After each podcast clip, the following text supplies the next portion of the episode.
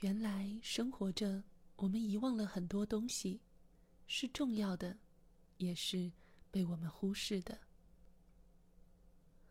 我们知道身体很重要，父母常常唠叨我们挂在嘴边的一句话就是“身体是革命的本钱”，但我们常常还是无法攻克己心，战胜长期熬夜的习惯。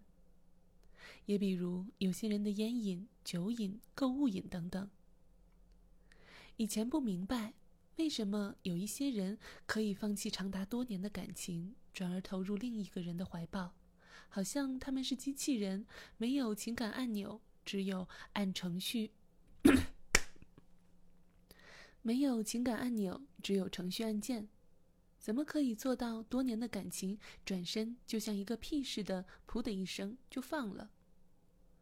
那时候，我觉得一定是这些人在原来的感情里背叛了对方，于是那么着急的开始另一段感情，可以那么周全的全身而退，可以那么绝情的转身离开。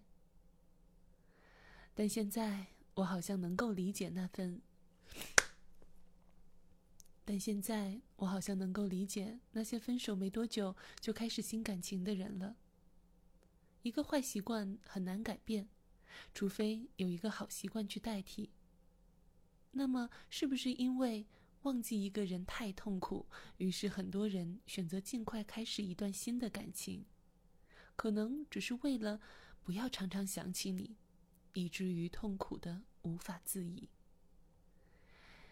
这也是无解啊！人心有时候太复杂了。也许他们不是真的负心。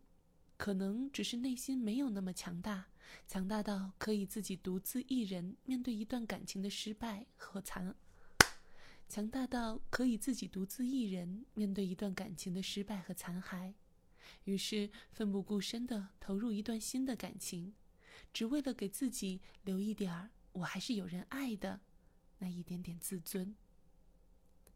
如果真的爱过，失恋真的是痛苦记忆。太多人没有办法坚强到独自面对那份遗憾、那份哀伤、那份痛苦。于是，这个世界上才常常发生类似的剧情，比如一个人在另一个人分手或濒临分手的时候给予温暖与安慰，没多久他们就在一起了。甚至很多时候，那个投入新恋情的人自己都分不清楚遇见的。是爱情还是友情？是为了忘记他，还是真的喜欢他？甚至有另一种可能，只是为了相互取暖。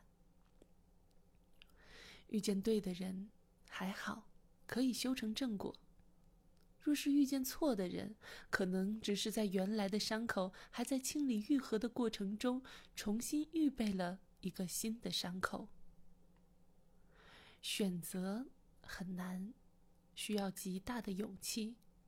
选择带来的所有结果都需要自己去承受，或好或坏，没有人能为你分担。我们总是要为自己的选择负责任。于是，或苦或甜，或好或坏，好好承担吧。这个世界没有后悔药，也没有能够回转的时光。所有你做的选择都不可逆转，甚至随意出口的话，伤了对方的心，再说对不起。有时候想想又何必呢？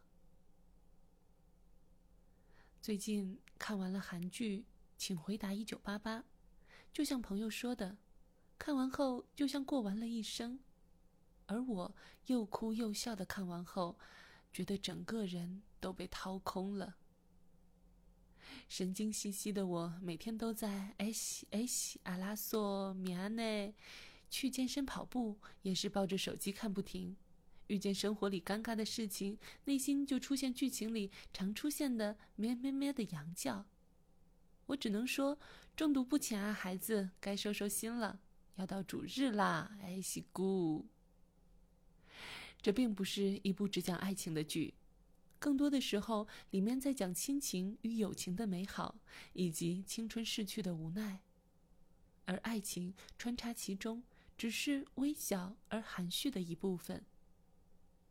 这部剧深深震撼我们，感动我们，让我们哭又让我们笑，是因为我们在剧情里看到了生活的缩影。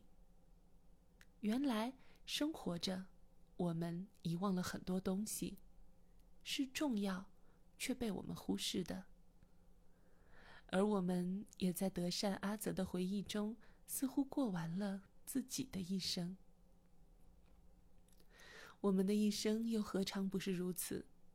每个人都曾拥有青春的美好时光，也会到，也会到老感叹岁月的无情。没有自己的梦想，只希望孩子健康的父母，因为好朋友和自己爱上了同一个女孩而最终没去告白的兄弟。晚饭时间一到，相互让孩子端菜给彼此的邻居们，太多太多。里面的温馨细节告诉我们，生活里和爱有关的不仅仅只有爱情，甚至更多的时候，那些与爱情无关的爱，那些日常里的细节，那些不好意思说出口的关心与坚守，让我们的内心更加柔软，也再一次有了新的铠甲，有了再一次投入世界怀抱的勇气。请你也不必太在意你的单身身份，毕竟你还有很多身份，请好好的使用它们。你可以是一个好邻居、好朋友、好同事，不一定非要尽快是一个好爱人。真的，请不要着急，好好预备自己，在单身最自由、最美好的时光里。请不要为了摆脱单身，努力去迎合任何一个人。遇见一个错的人，类似前阵子孕妇自杀事件这样的悲剧，真的会让人很绝望。生命中所有的悲欢离合，所有的欢笑眼泪，甚至所有的遗憾结局，都在教会我们学会放下，学会成长。如果爱，请深爱。如果要结婚，请一定要嫁给爱情。